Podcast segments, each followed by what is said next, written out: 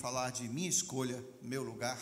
A gente vem para a igreja, a gente conhece as pessoas, a gente desenvolve aí um relacionamento, de repente a gente desenvolve um ministério, a gente entende um pouco sobre o ministério, não falta os cultos, isso é bom, tudo isso é bom, mas o quanto realmente a gente entende disso que a gente está fazendo aqui, o quanto a gente busca e o quanto a gente compreende para que a nossa própria vida seja melhor a cada dia. Em outras palavras, qual é o papel da igreja em sua vida? Eu quero fazer com você hoje, é, andar com você hoje, caminhar um pouco nesse entendimento. Eu quero olhar para esse lado do evangelho hoje com você. Eu estava aqui adorando Daí eu pensei, não estão só eles aqui, tem gente ali atrás, na, na mídia, tinha, tem gente filmando, tem gente trabalhando, tem gente antes de nós chegarmos à igreja já com algumas funções, preparando para que quando você pise esses degraus, você seja abençoado e recepcionado pela presença do Espírito Santo que já está neste lugar. Só que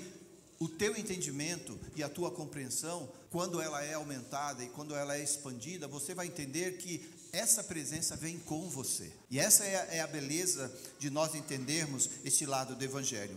Eu vou falar da igreja, eu vou falar da, da relevância dessa igreja no mundo e qual a nossa parte. Eu quero ver também como a influência lá no passado dos gregos se relacionam com o avanço do evangelho no mundo. A gente vai concluir falando e redescobrindo, talvez repensando, talvez verdadeiramente descobrindo o plano de Deus para cada um. Deus tem um plano para você. Deus tem um plano arquitetado antes da fundação do mundo.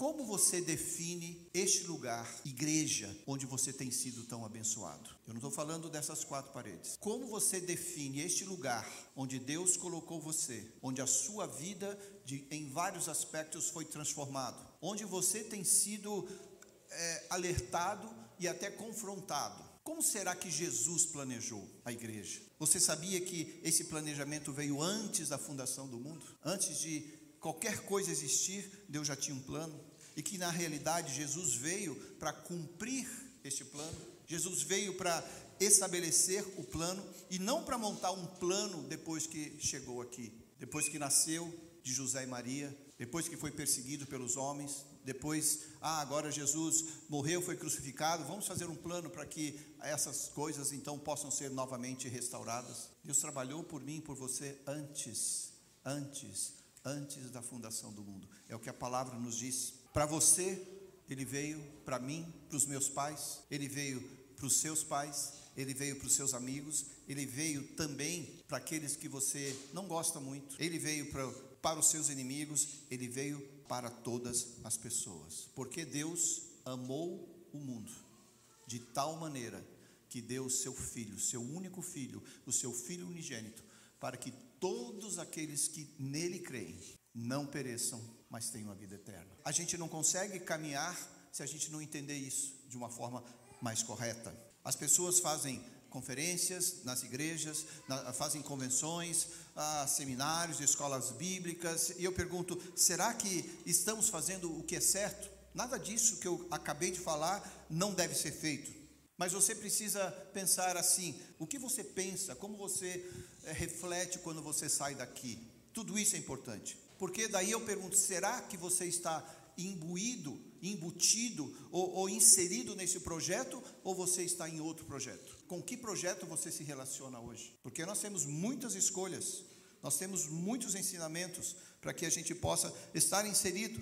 Gente, igreja não é placa, não é denominação, não é ter o endereço. Estar inserido faz toda a diferença. Ajuda, mas não é tudo. A DP não passa de mais uma base onde a igreja se reúne. Nesse momento em que eu estou falando para vocês, milhares, e eu creio que milhões de pessoas, na realidade, estão se reunindo neste exato momento para adorar a Deus em algum lugar na face da terra, em mais uma base onde a igreja se reúne.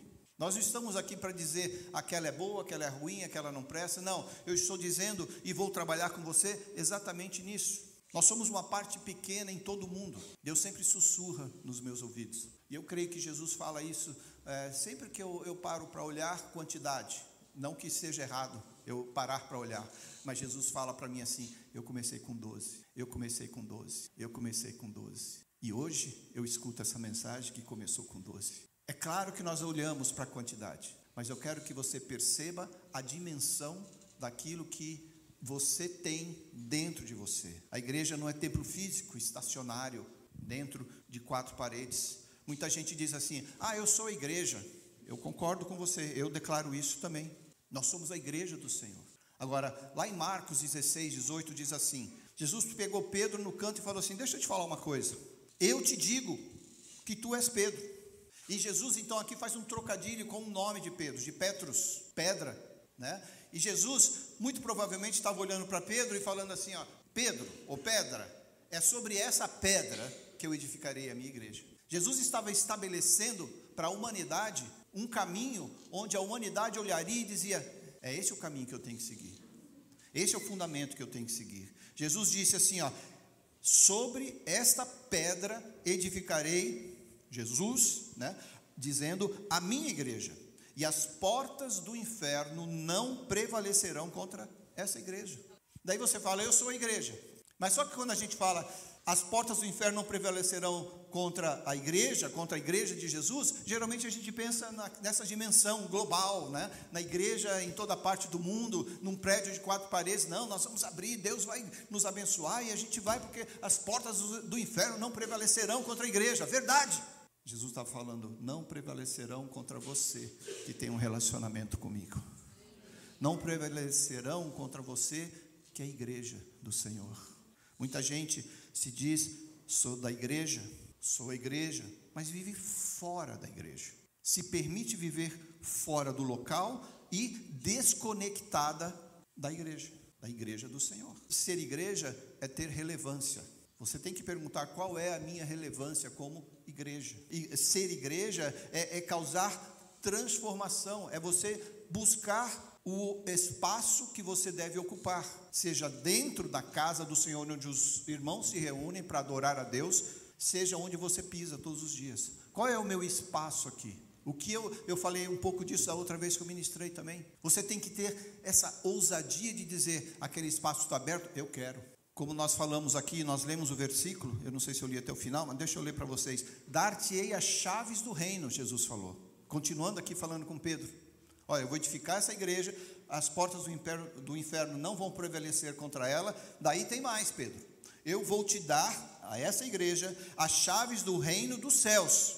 E o que você ligar na terra, o que você concordar na terra, será concordado, será ligado, será conectado nos céus.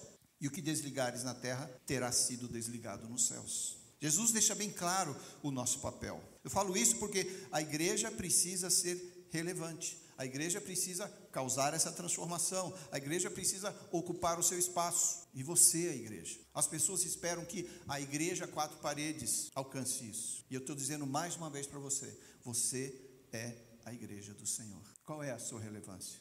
Quais os espaços que você tem ocupado? Que transformação você tem causado onde você pisa? Talvez a sua igreja seja uma igreja de pouca relevância. Mas não é isso que Jesus fala de você. Uma vez que você recebeu esse sopro, esse ruá de Deus, esse ruá de vida do Senhor, esse sopro de vida do Senhor, Deus já te fez relevante. Talvez você ache que você não é relevante, ou talvez pelo fato de você não entender e estar um pouco desconectado, você realmente pode não ser tão relevante. Sabe aquela conexão elétrica dentro de casa? Eu tenho uma tomadinha lá em casa que se ela não instala, ela não acende. Irmão, você tem que estar tá saindo faísca por aí. Tocou em você, acendeu. Tocou em você, está ligado. Tocou em você, está conectado. Você está trazendo luz onde havia trevas. A gente está acostumado a viver na falta do conhecimento, que é trevas. A ignorância é trevas. A Bíblia nos mostra isso. Daí, quando vem o conhecimento, chega a luz. Chega a luz de Cristo. Cristo é a luz. A luz do mundo. Básico, mas faz toda a diferença. Por quê? A desconexão vem por falta de definição, falta de entendimento do que é a igreja. E estou aqui hoje para te trazer isso. Daí a gente fica fraco se a gente não está conectado. A gente vai em qualquer vento de doutrina. Deus disse a cada um de vocês que está aqui: você vai crescer e você vai estar ali nesse lugar que eu te coloquei para você ser desenvolvido. É igual o pai que paga a faculdade para o menino, mas ele resolve ficar lá no jardim de infância ou visitar os amigos do high school, da, da, do ginásio, do primeiro grau, do segundo grau. Tem uma universidade paga para ele mas ele quer ficar lá nas amizades do mundo.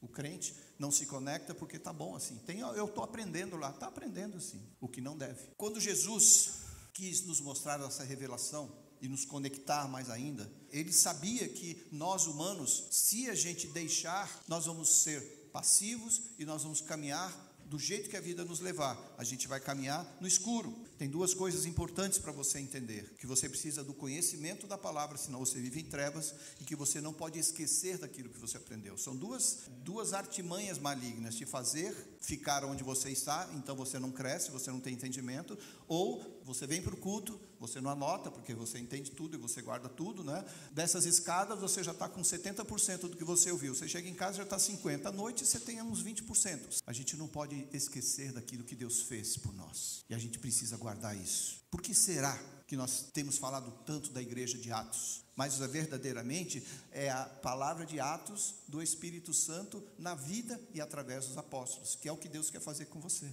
onde você pisar. Deus quer fazer atos do Espírito Santo onde você coloca os seus pés durante a semana, lá no trabalho, nos, nas suas reuniões online, com você e seus amigos, nos seus relacionamentos mais diversos. Deus quer fazer de você uma testemunha viva, uma carta viva para que essa transformação aconteça. Sabe por que a gente fala tanto do livro de Atos? Porque havia revelação. Porque as pessoas aceitavam e imediatamente se engajavam.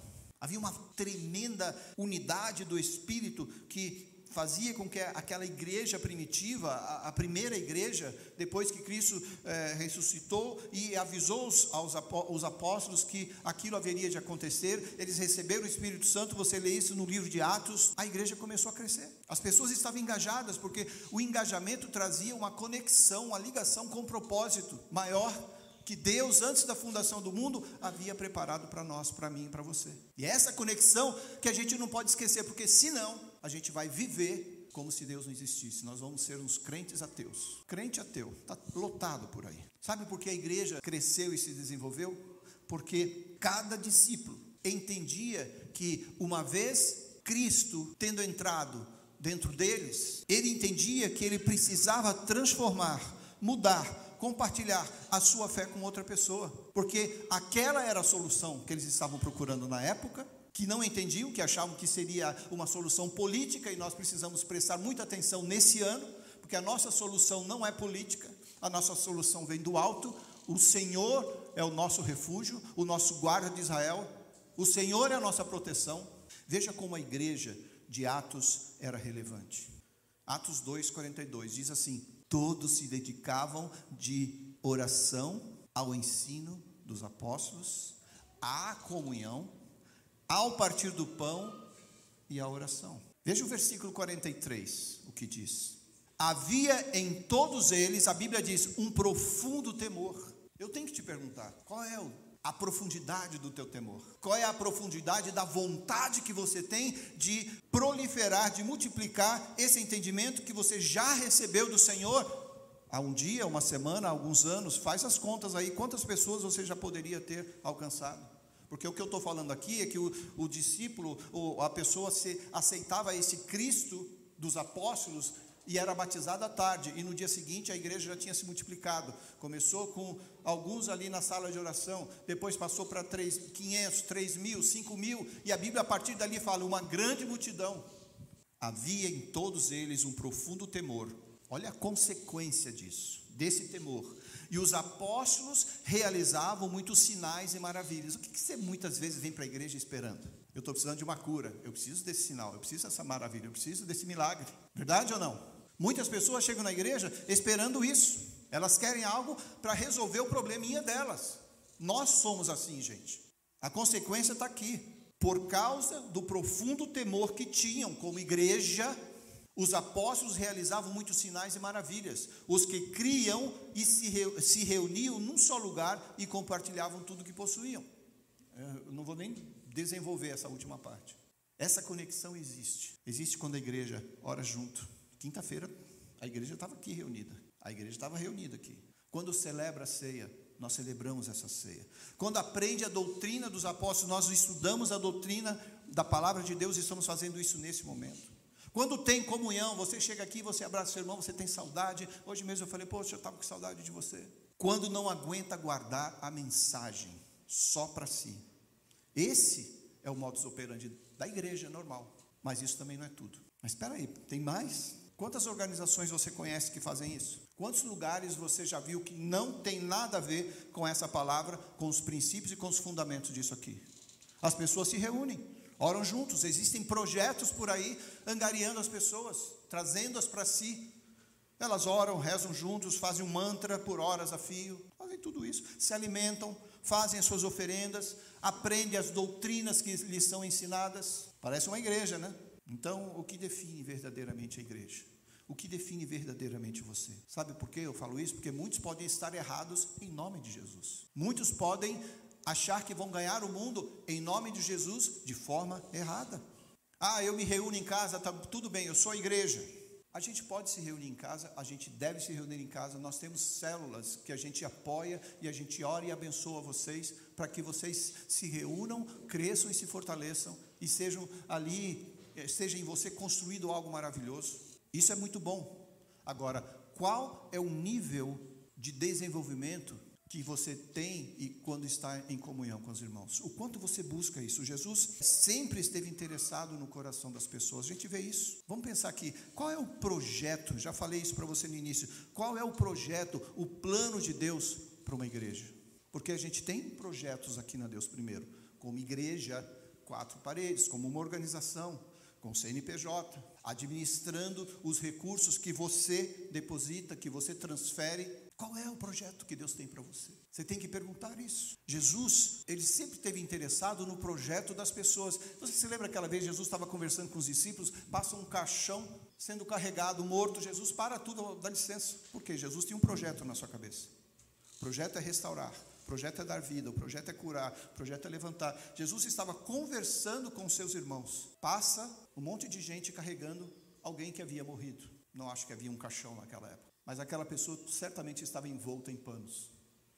E o que Jesus faz? Dá licença, eu preciso ali levantar uma pessoa dentre os mortos. Jesus sabia exatamente qual era o seu plano. Jesus se preocupava no que as pessoas falavam. Jesus queria saber no que pensavam e como criam dele. Mateus 16, 15 a 17. Olha, assim, olha aqui comigo. Aqui, verdadeiramente, começa a ideia da igreja que Jesus é, que é Jesus conversando com seus discípulos, falando com eles. Jesus queria saber o que diziam dele. Quem as pessoas dizem que o filho do homem é, lá no versículo 11. Daí no versículo 15, ele foi mais além. E vocês? E vocês? perguntou ele. Quem vocês dizem que eu sou? E lembre-se que eu falei aqui no início que você é carta viva. Então você não diz só com suas palavras. Quem você diz que você é? Que Jesus é? Para você, em você e através de você. Porque você é o que? Carta viva. As pessoas já estão lendo você. As pessoas já estão se comunicando com você. Elas já estão falando de você. As pessoas já estão lendo como você age, como você reage. Quem vocês dizem que eu sou? Simão Pedro, né? Aquele cara não já já tinha resposta para tudo, né? O Senhor é o Cristo, o Filho do Deus vivo. Quem revela você para ser igreja é a pessoa do Espírito Santo. É o Pai do céu em nós. É a tua comunhão com o Senhor. O quanto você estabelece essa base, este fundamento sólido de fé, vai depender do quanto você está querendo realmente mudar e causar no meio que você existe. Quem você diz que Ele é? Primeiro você tem que responder para você. Primeiro você tem que responder para você. Depois você tem que fazer como Jesus. Pergunta para os seus amigos. E aí, o que, que essas pessoas dizem? O que elas falam de mim? Você tem coragem disso? Quem você diz que eu sou?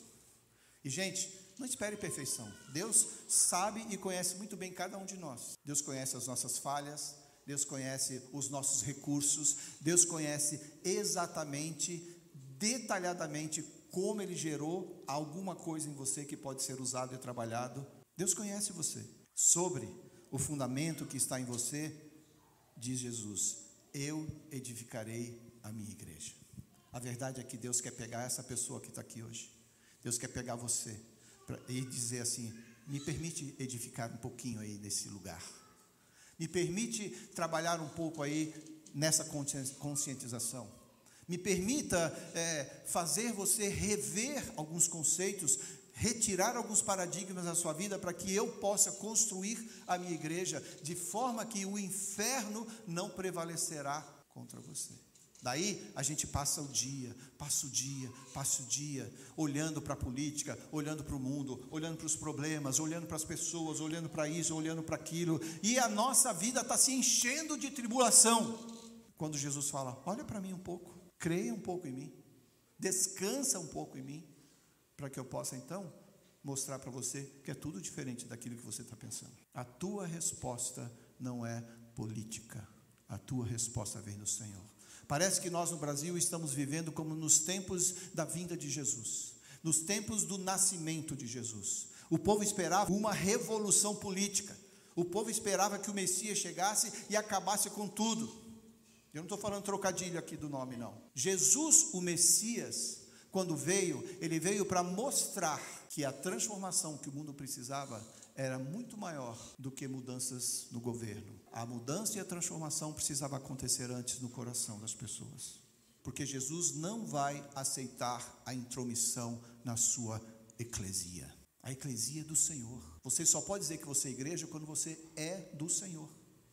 Porque senão você é como um prédio de quatro paredes, porque não reage, porque não transforma, porque não se dedica, porque não, não causa. Agora, quando mexe na igreja do Senhor, e Jesus, engraçado, eu falei dos gregos, né? Jesus, ele usou um palavreado grego para trazer a igreja para uma conscientização. Apostolos, eclesia, eram palavras gregas. Apóstolos eram os missionários que chegavam no lugar os gregos conquistavam uma cidade, daí levava a sua turma de médicos, de engenheiros, de professores, de é, conhecedores da lei, de tudo, e falava assim: olha, agora nós vamos mudar a sua mentalidade. É, nós trazemos boas novas para vocês. Nós conquistamos a sua cidade, agora a gente vai interferir na sua conscientização, seu, na sua mentalidade.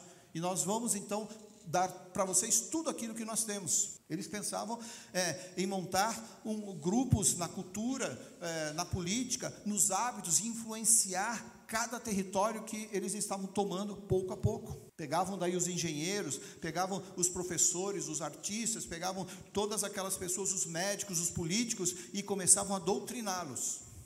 Jesus falou: Ah, é? Então, vem cá, eu vou dizer para vocês como que também a eclesia pode ser edificada. Jesus apenas usou um paralelo para que as pessoas entendessem muito mais facilmente. E o que Jesus fazia com seus discípulos? Apresentava as boas novas. O que Jesus queria transformar? Queria transformar a mentalidade dentro da política, na engenharia. E ele não podia fazer isso dentro de casa. Ele estava dizendo: você, quando sair lá e passar no vestibular e for engenheiro, não é para você chegar lá e ser moldado pelos princípios daquela escola. Você vai com o meu entendimento e você vai transformar a mente daquelas pessoas.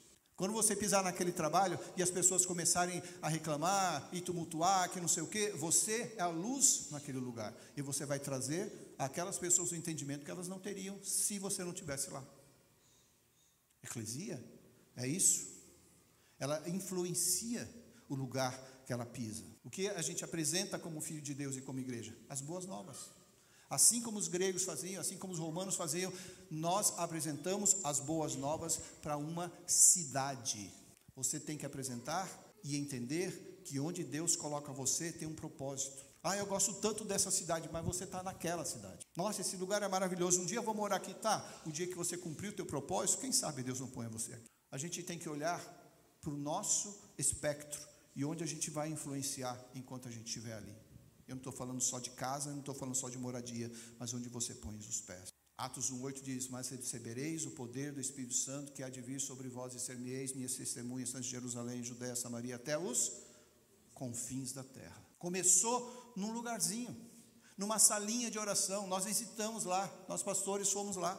Uma salinha de oração, menor do que essa. Ali o poder de Deus desceu. As pessoas lá embaixo começaram a escutar os apóstolos orando, achavam que estavam todos doidos, embriagados.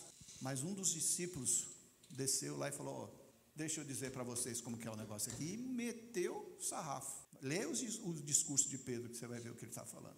A partir de Jerusalém foi espalhado as boas novas pelos representantes de Cristo Jesus. Você não é outra pessoa senão representante de Cristo Jesus na função que você exerce em algum lugar nessa terra.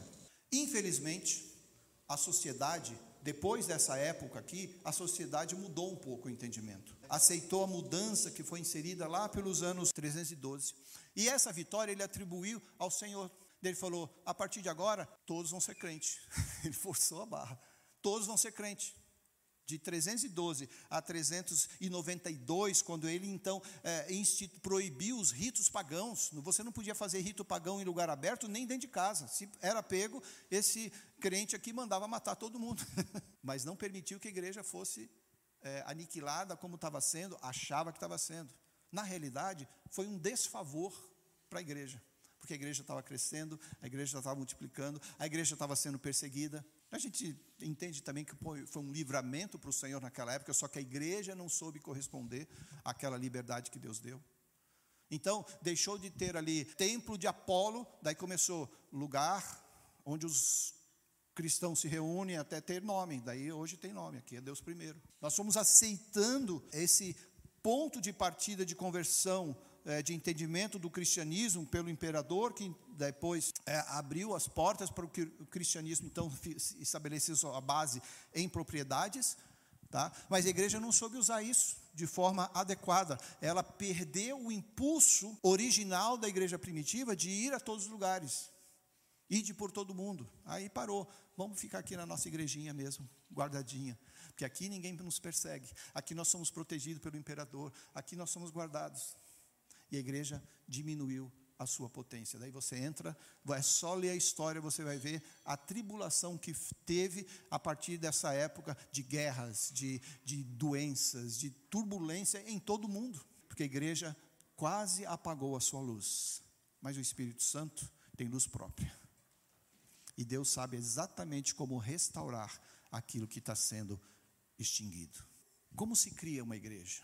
O entendimento humano é nós abrimos um CNPJ, a gente põe uma placa, a gente cria uma liturgia e as pessoas começam a vir. Antigamente era: olha para a minha vida, veja que eu estou sendo perseguido, mas eu tenho uma história para te contar, eu tenho uma mensagem para relatar para você. Anda comigo, caminha comigo, deixa eu te batizar, cresce comigo. Olha, a palavra de Deus diz assim. Hoje não. A gente abre a igreja, a gente tem um CNPJ, a gente ora para que as pessoas venham para a igreja. E eu digo, quem está vindo para você. Porque se você quer atrair para a igreja, tem que atrair para você.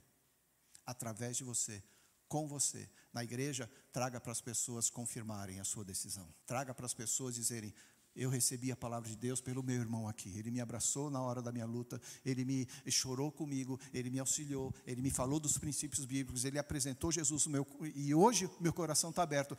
Ou você se converte e deixa de ser crente ateu, ou você é transformado como Jesus quer que a gente se transforme. E aí, onde você pisar, você vai causar. As pessoas talvez não gostem tanto de você, faz parte do plano. Vão te chamar de loucos, faz parte do plano. Tudo bem, você tem algo maior na eternidade com Deus. Eu quero que você entenda isso de uma vez por todas, para a gente ser relevante, para a gente levar as boas novas. Antes até de levar as boas novas, a gente precisa dessa revelação de Cristo em nós. Para quem Cristo é, para mim como igreja e para aqueles que estão ao meu redor. Sim, nós temos que nos reunir com os irmãos, nós estamos fazendo isso agora aqui, nesse momento, nós estamos reunidos entre os irmãos, para você receber uma recarga nova desse poder, desse entendimento, dessa graça, que só essa palavra aqui vai te apresentar.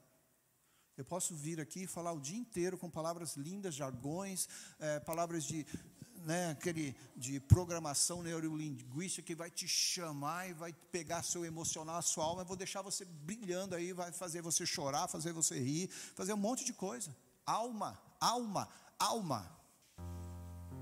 Mas e o que o Espírito de Deus quer fazer com você? Nós estamos aqui para dizer para você: é Deus primeiro, Deus Pai, Deus Filho, Deus Espírito Santo. E Deus trabalha e fala em Espírito, através do Espírito, para o seu espírito, para a sua alma e para o seu corpo. Antes é o teu espírito, porque você é espírito. Efésios 4:11 diz assim, aqui Jesus estava falando, né? Agora ele tinha subido aos céus, ele designou alguns para apóstolos, outros para profetas, outros para evangelistas, outros para pastores e mestres. E lá no versículo 12 ele diz assim: eles são responsáveis por preparar o povo santo para realizar uma obra e edificar o corpo de Cristo, até que alcancemos a unidade que é a fé e o conhecimento com a fé e o conhecimento do filho de Deus, a estatura do varão perfeito, que é Cristo. Minha missão, sua missão. O Senhor disse: Eu quero que você desenvolva as pessoas. Jesus falou em algum momento da, da história, né, da Trindade: Eu quero organizar vocês. Para que vocês sejam organizados, eu vou apresentar pelo menos cinco opções ministeriais. Essas missões, essas funções vão ensinar vocês, vão dizer para vocês como vocês podem atuar e serem é, valorosos naquilo que vocês põem as mãos, para que vocês busquem o aperfeiçoamento dos santos. Esse é o corpo de Cristo. Esse é o plano. Se não for aperfeiçoado, vai continuar como uma criança, como um menino espiritual. A criança, entre aspas, ela tem uma cegueira, ela não consegue decidir, ela não consegue discernir, ela não consegue, ela é inconsequente. A Ju estava falando ontem, a gente estava reunido, é, falando sobre o cérebro. O cérebro do menino, ele se, ele, ele se completa mais ou menos seus 25 anos, é isso? Seus 25 anos. Até lá, o garoto é inconsequente. 25 anos, é 25 anos. Você vê o tamanho de tempo que demora para um aprendizado. E é exatamente isso, essa abertura que é, deixa esses, essa meninada inconsequente. Não são maus, não são ruins, são inconsequentes por causa da idade, gente. Por isso que a gente tem que abraçar e amar, mesmo assim. Como as pessoas pensam, tudo bem, sou convertido, já aceitei, não vou para o inferno. Mas se você não amadurece, você é menino espiritual. Você é criança espiritual. Jesus não pode confiar os segredos do evangelho para você. Jesus, os, os discípulos às vezes perguntaram para Jesus: Por que o Senhor fala com a gente em parábola? Eles perguntaram para Jesus: Por que, que o Senhor fala para a gente em parábolas? Daí Jesus falou: Porque se eu falar dos mistérios, eles não entendem. Por isso eu falo com eles em parábola. Agora tem crente que só vai entender se falar em parábola. E daí não é o propósito. O propósito é que Deus fale com você e você entenda os mistérios do Pai, os mistérios do Senhor. Não deixa nada tirar a tua atenção do teu propósito. Nada. Nada. Nada. Ou você vai viver de parábola, ou você vai viver escutando os mistérios de Deus, que é a coisa mais maravilhosa. Jesus sentava com os discípulos e começava a falar, é, alguns entendiam, outros não, porque Jesus estava ali fazendo, trazendo para eles um ensinamento prático. Bem-aventurado é você que não viu, que não esteve ao lado de Jesus, mas creu. Palavras de Jesus. Ah, eu queria ter nascido naquela época e andar com Jesus. Mentira. Você não ia aguentar. Deus me colocou aqui, eu tenho um propósito aqui nesse tempo. Está entendendo? Pergunta para Deus aí, levante-se por favor. Que bom que você congrega numa igreja que tem visão dos ministérios. Saiba que a DP tem esse cuidado que identifica, que reconhece, que é, é, ordena. Algumas igrejas se preocupam somente com o pastoral, daí tem aquele montão de ovelhinha bebê chorão, sabe? Mimimi, aquele montão, bé, bé, e o pastor vai bé, vai bé, bé, e, e não cresce. Eu oro e profetizo no seu crescimento. Eu declaro que você vai ter um entendimento mais claro a partir de hoje. Que a palavra de Deus, quando você abrir, você vai dizer: Nossa, eu não, não sabia que estava escrito isso aqui. É o Espírito Santo falando com você, trazendo um rema, porque você dedicou o seu tempo com Ele. Você parou para escutá-lo. Jesus tem um plano excepcional, maravilhoso, que é construir a sua igreja, que é desenvolver pessoas. Versículo 12 de Efésios 4, para concluir aqui, eles são responsáveis por preparar o povo santo para realizar sua obra e edificar o corpo de Cristo, até que alcancemos a unidade que a fé e o conhecimento do Filho de Deus nos dá. Versículo 13: Até que todos alcancemos a unidade que a fé e o conhecimento do Filho de Deus produzem e amadureçamos. Chegando à completa medida da estatura de Cristo. Jesus espera isso de você. Até que todos nós aqui, todos nós aqui cheguemos à unidade de fé. Você também. Você também. As pessoas esperam isso dos pastores. E aí você vai fracassar, porque você vai olhar para esse pastor aqui e falar: Meu, tá fraco. É, se olhar para o homem, qualquer homem é mais fraco. Sabe por quê? Porque o que você tem que esperar é chegar à estatura do varão perfeito. Pode esperar, pode esperar. E oro para que você faça 10, 30, mil vezes mais do que Deus me deu e tem dado a oportunidade de fazer. Eu vou ficar feliz. Eu vou regozijar com você. Eu vou me alegrar com você. Desconectado não chega lá. Desconectado você tem que ser empurrado. Eu não empurro ninguém, eu seguro. Só para ajustar. Mas eu não empurro. Não tem mais nem força para isso. Então não seremos mais imaturos como crianças, nem levados de um lado para o outro, empurrados por qualquer vento de novos ensinamentos e também não seremos influenciados quando nos tentarem enganar com mentiras astutas. A palavra de Deus te dá o recado. Todos os teus problemas podem ser resolvidos aqui. Aqui. Deus vai se revelar a você. Deus vai te revelar e trazer discernimento. Deus vai te fortalecer para crescer com sabedoria e graça. É a palavra que eu acabei de ler. Gente, o diabo lançou algumas ideias na igreja e nós é, tornamos isso num monte de projetos independentes. Você sabe um pouquinho, você ouve um pouquinho, pronto, já está resolvido o teu problema. Mentira. Teu problema é resolvido aos pés de Cristo, com o joelho no chão. Engano te tira da conexão. Engano é falta de conhecimento, falta de conhecimento é trevas, conhecimento é luz. Jesus é a luz que vem trazer esse brilho para você. Pai, no nome de Jesus, eu coloco cada pessoa que está aqui te escutando, escutando a tua voz, a voz do teu Espírito Santo. Fala aí com Deus agora, conversa com Ele. Apresente-se ao Senhor, seja aberto mesmo para Deus, vulnerável para o Senhor. Deus, no nome de Jesus, eu oro para que o Senhor fortaleça agora a vontade dessas pessoas para que elas possam dizer: Eu me entrego a Ti.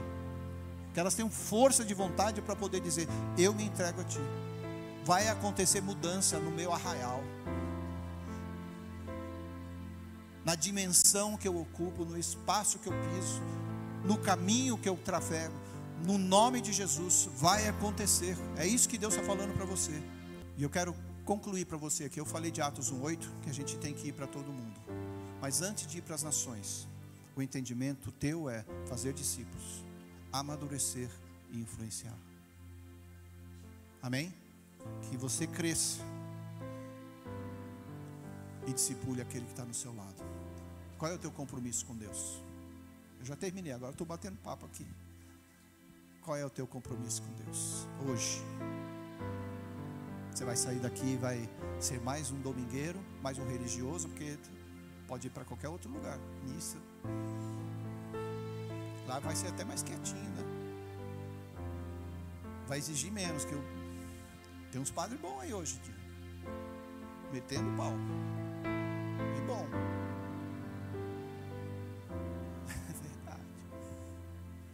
nome de Jesus, receba a bênção do Senhor.